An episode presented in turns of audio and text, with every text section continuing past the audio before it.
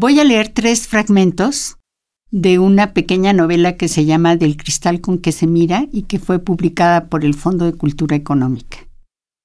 Estos tres fragmentos los elegí porque hablan de cada uno de los tres principales personajes que van trenzando sus vidas a través de esta historia.